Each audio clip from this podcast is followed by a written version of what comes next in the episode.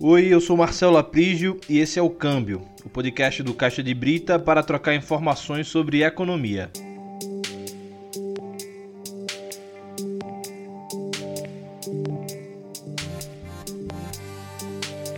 Chegar nessa Uber velho e ganhar 3,50 de taxa, ganhar no mínimo gente. 5 reais do iFood, pra gente no final do dia ser bloqueado sem nem saber o que, que aconteceu, entendeu? A gente trabalha e a gente é punido de forma injusta, injusta. Todos os dias a gente tá aqui, ó, pegando sol, pegando chuva aqui, ó, a gente sofre. É desgastante pra gente. É, agora depois dessa pandemia, as taxas diminuíram, bloqueios injustos. A gente quer uma valorização do nosso trabalho, gente. Poder apoiar a gente aí, a gente fica muito agradecido. Jamais será vencido, trabalhador unido. Jamais será vencido, trabalhador unido. Jamais será vencido, trabalhador unido.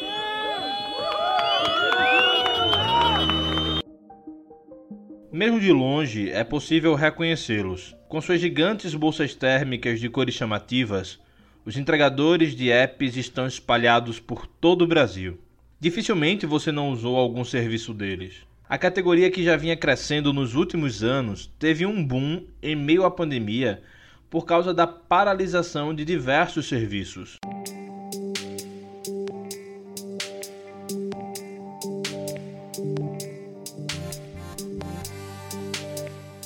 Durante a pandemia do novo coronavírus, entregadores de aplicativos não deixaram de trabalhar. Pelo contrário, alguns têm trabalhado até mais do que antes. Isso tem levado a uma série de problemas e de falta de direitos para esses profissionais.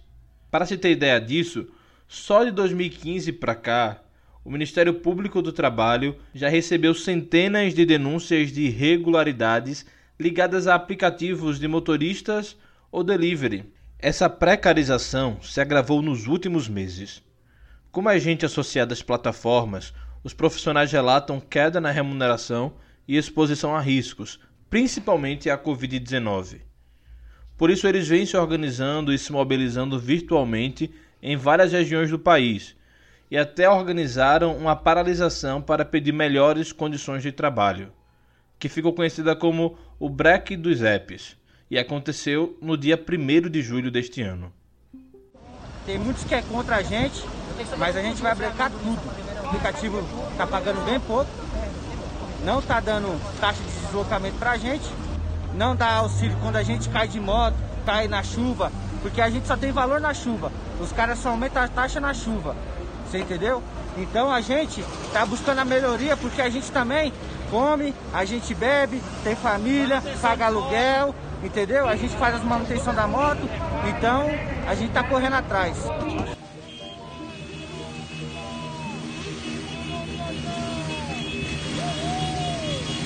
A sensação de estar tá aqui é ótima, irmão. Eu acho que não tem coisa melhor no mundo do que essa daqui, mano. É coisa que o dinheiro não pode comprar, coisas que o capitalismo odeia, né? Classe trabalhadora unida, forte, pronto pra luta. O break dos apps e a chamada uberização do trabalho é o tema do segundo programa do Câmbio e o do centésimo do Caixa de Brita. Sim, já estamos no programa de número 200 entre todo o Caixa de Brita. Para essa discussão, eu converso agora com o economista e professor da UNIT de Pernambuco, Edgar Leonardo. Edgar, seja bem-vindo ao Câmbio e muito obrigado por atender o nosso convite. Então, professor, a minha primeira pergunta é a seguinte: esse modelo de trabalho por aplicativo tem crescido assustadoramente nos últimos anos. Alguns especialistas têm chamado isso de economia compartilhada ou economia colaborativa. O senhor poderia me explicar melhor esse conceito, o que isso quer dizer, como que isso funciona? Porque nesse caso dos apps, na minha visão, isso não é nem terceirização, nem empreendedorismo. O que seria essa economia compartilhada, essa economia colaborativa, tá certo? Essa é a ideia de que a gente pode viver consumindo menos recursos. A gente pode colaborar de alguma maneira para que a gente possa viver com um consumo reduzido. Tem tudo a ver, quando a gente está falando de economia colaborativa, a gente reduzir o consumo. Porque, poxa, porque eu vou trabalhar no meu carro, sozinho, no meu carro, é, 90% do tempo eu ando só, o banco do lado vai vazio. E por que não, de alguma forma, colaborar, levando outras pessoas para o mesmo destino que eu vou? Ao sair do meu trabalho, oferecer uma carona, tá? Então, essa lógica de você, por exemplo, ter uma sala de reunião na sua empresa que você usa quando você tem uma reunião. E aí muita gente vai para o escritório virtual, né? Toda essa lógica. O que acontece é que, na verdade, quando a gente está falando dessa chamada uberização do trabalho, a gente não está necessariamente falando de economia compartilhada.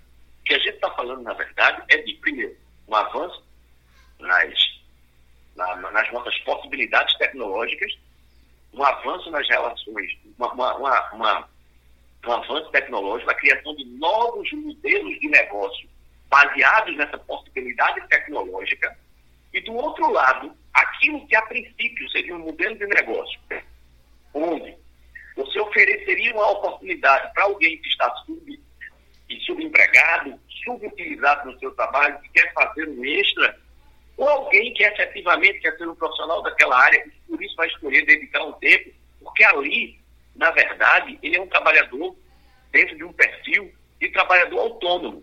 Né? Eu não posso considerá-lo ainda, talvez, um, um, empreendedor, porque, via de regra, vai trabalhar individualmente, não vai montar uma equipe para isso.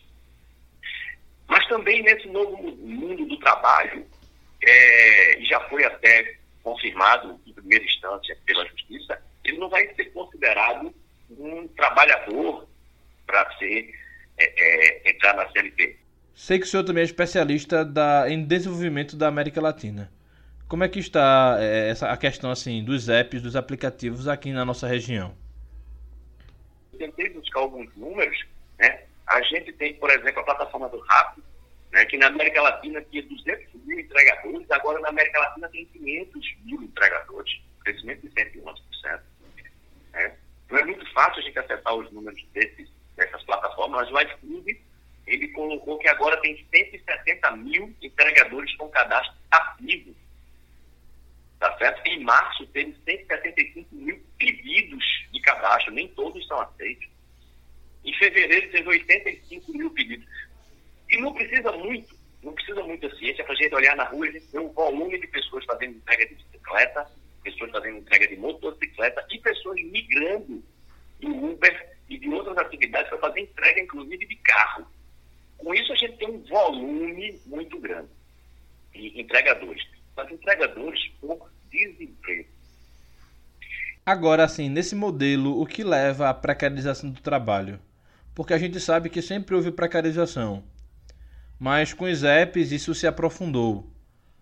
Antes a gente talvez tinha assim emprego formal com menos direitos e menos e, e, e, menos dinheiro, né, menos salário. A gente ganhava pouco.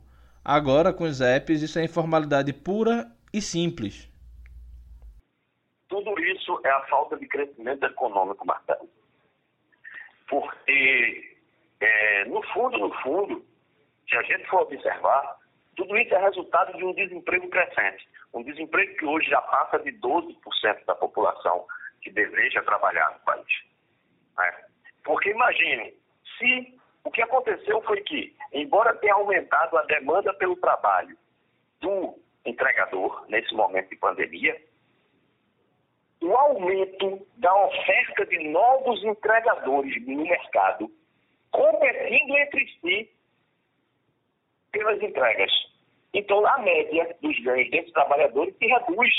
Porque se antes ele, você tinha 200 mil trabalhadores inscritos na plataforma da RAP, na América Latina, e que dividiam, vamos botar aí, é, X entregas, você agora tem 500 mil entregadores na plataforma da RAP que dividem X mais 50%.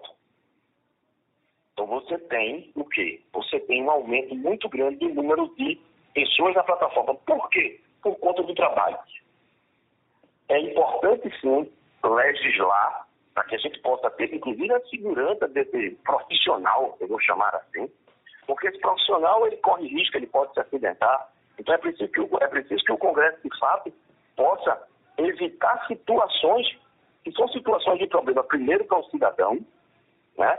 e depois, inclusive, para o próprio Estado. Isso a gente precisa criar um mecanismo para esse profissional autônomo, para que ele possa ser enquadrado, considerando essa mudança no mundo, mas considerando que a gente tem um cidadão que precisa ter seus direitos mínimos preservados. O que acontece é que, para que a gente possa garantir, por exemplo, melhores salários, uma melhor remuneração para esse trabalhador, inclusive para que a gente possa deixar neste mercado o trabalhador que não está lá por falta de opção, ele está lá porque é um trabalho que ele escolheu, né? É um trabalho que ele acha interessante porque ele pode escolher, por exemplo, o seu horário de trabalho, ele pode escolher se vai trabalhar mais à noite, mais pela manhã, mais no final de semana. O problema é o desemprego crescente, que faz com que a gente tenha um fluxo muito grande de pessoas aceitando qualquer valor pelo trabalho. Quando a gente fala de precarização do trabalho, você não vai ter precarização do trabalho no momento em que você tem um nível de emprego elevado. No momento que você tem um nível de emprego elevado, o que vai acontecer é que, para que você aceite trabalhar em cima de uma moto durante oito horas por dia, arriscando-se a ter um acidente, você vai exigir um pagamento muito maior. Porque senão você não vai. E na medida em que todos exigirem um pagamento maior, porque não aceitarão, vai faltar entregador para fazer o transporte do seu almoço, da sua feira, das suas compras. Não é isso? O que a gente precisa trabalhar, e aí é importante, é um caminho que é duplo. Primeiro, entender que a gente está vivendo um momento de mudança, ok, mas é preciso que o Congresso possa se posicionar. Por quê? Porque o Congresso se posicionando, o Congresso vai criar o conjunto necessário de leis para dar segurança jurídica para esse profissional que exerce o seu trabalho e tem que ter garantidos os seus direitos enquanto um trabalhador, porque ele está ali e ele não pode se, se, se sujeitar, por exemplo, a sofrer um acidente e não ter um apoio é, no salário dele. No pós-pandemia as coisas devem mudar. O que o senhor espera para esses trabalhadores agora, quando tudo isso passar? A justiça trabalhista, diante dos problemas desses profissionais, vai reconhecer o vínculo empregatício dessas pessoas com as plataformas? Olha, é, eu não saberia te informar se a questão do vínculo ela seria reconhecida por algumas características. Inclusive, eu estava lendo a, a, a, resposta que a juíza de primeira instância deu agora ao julgar o que acontece é que, certamente, por exemplo, Marcelo, a gente vai ter uma redução importante no número de cadastros ativos dos sistemas de entrega. Porque muito do trabalhador que hoje ele está fazendo entrega é aquele trabalhador que teve, por exemplo, uma redução de sua jornada de trabalho. Então, ele trabalhava em determinada empresa, ele teve uma redução de 75% e ele está com tempo livre em casa. Muitos desses trabalhadores que hoje estão fazendo entrega são trabalhadores que há pouco tempo atrás eles trabalhavam e eles perderam o emprego. Na sua avaliação, se houvesse um sindicato forte para a categoria, a coisa teria outro rumo? A realidade seria outra? Certamente, Marcelo. Você, você foi muito, muito inteligente na sua colocação, porque nesses momentos, né, momentos de crise, em primeiro lugar, né, principalmente, a gente precisa ter conversa entre as partes para chegar a um consenso. E aí, certamente, nesse momento, é importante que a classe, como um todo, esteja organizada. Quanto mais organizada, e quando eu falo de organizada, é, primeiro, um número importante deles né, participando efetivamente das discussões. Porque quando você se aparta da discussão, você deixa a discussão na mão de, na mão de outros que vão decidir o seu destino. Então é importante que todos, a maior parte possível, todos aqueles que possam, participem. Participem para que, primeiro, as discussões elas não sejam conduzidas por um pequeno grupo, que infelizmente às vezes acontece, mas é importante sim que eles tenham uma organização própria. Uma organização própria para que, para a sua própria segurança, eles possam pressionar os legisladores o senhor fala, professor, muito de dever do poder legislativo. Então, regulamentar a profissão por meio de leis, regular os aplicativos, é o caminho para que a gente possa encontrar uma solução que mantenha tantos empregos dessa categoria, mas também garanta direitos aos trabalhadores? Com certeza. O primeiro papel é do legislador. Porque quando a gente leva isso para judicialização, o que acontece é que eu não sou um, um, um, um advogado, eu sou um economista, eu analiso pela ótica da economia. Quando a gente leva esse caso para judicialização, a gente vai ser necessário para o operador de direito, para o juiz, para o advogado das partes, né?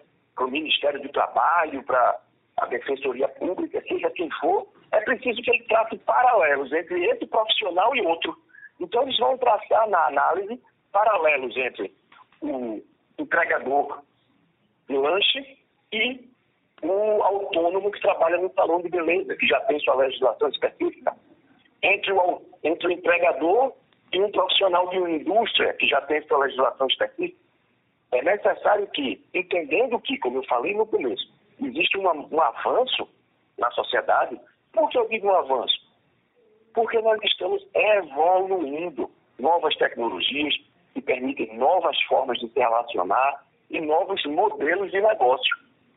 Dentro dessa realidade, como podemos, então, garantir a segurança jurídica do profissional que escolheu fazer entrega como uma atividade de, seu ganho, de maneira que ele possa ter os seus direitos garantidos. Primeiro, esse é o papel da legislação. Para a gente encerrar aqui, há certas pessoas defendendo nas redes sociais a ideia de que ninguém é obrigado a trabalhar para esses aplicativos, ninguém é obrigado a trabalhar para essas plataformas. E jogam a seguinte máxima: se não gosta dos aplicativos, se está insatisfeito com eles, deixe a plataforma. O que, é que o senhor pensa dessa máxima, dessa afirmação? É impossível que ele esteja satisfeito trabalhando de sol a sol, levando chuva, na medida que antes ele tinha a sua profissão e ele trabalhava no escritório, na medida que antes ele era um profissional que trabalhava dentro da sua área para o qual ele se especializou e tinha experiência. Então, isso precisa ser levado em consideração quando a gente faz uma colocação desse tipo. Professor, muito obrigado pela conversa e que a gente possa conversar em outros momentos também. Nada, Marcelo, estamos sempre às ali. Vale dizer que os entregadores de aplicativos estão organizando outro ato, um outro ato para domingo que vem agora, dia 12 de julho. Também é importante relembrar os cuidados para evitar a contaminação pela Covid-19. Para quem trabalha como entregador, limpar o capacete é essencial, tanto por dentro quanto por fora. O álcool 70% é o maior aliado nisso. Você borrifa e passa em todo o capacete, principalmente na parte da boca, Existem também assim alguns capacetes que têm peças removíveis. Elas devem ser lavadas com sabão neutro e secas em áreas ventiladas de acordo com a frequência do uso. Uma alternativa para minimizar, é, minimizar o contato com a boca é a utilização de, na verdade, com todo o rosto, né? É a utilização de uma touca descartável entre a cabeça e o capacete. E essa touca deve ser renovada todos os dias. Limpar as partes da moto e da bicicleta que entram em contato com as mãos com álcool também é importante. Já a limpeza externa deve ser feita com um pano multiuso e álcool 70%. Os equipamentos de proteção individual, como luvas, também devem ser higienizados com sabão neutro. Mas o álcool em gel resolve na falta de água e área para secá-los. Andar com um recipiente de álcool gel faz parte das medidas que também devem ser adotadas pelos entregadores, que devem usá-lo tanto nas mãos quanto nas luvas. Então, minha gente, por favor, se cuidem, já que infelizmente não há quem cuide de vocês. Antes de encerrar, eu preciso agradecer aos jornalistas livres e ao Jornal Brasil de Fato, que cederam alguns dos áudios que você ouviu na edição de hoje. Também agradeço especialmente a você que nos ouviu até agora. Te espero no próximo programa do Câmbio e em todos os outros programas do Caixa de Brita que você pode nos encontrar nas redes sociais, no facebook.com barra caixabrita, no Instagram e no Twitter, caixabrita, e em todos os agregadores de podcast. Segue a gente lá e ouve os nossos programas. Então até o próximo programa. Câmbio, desligo.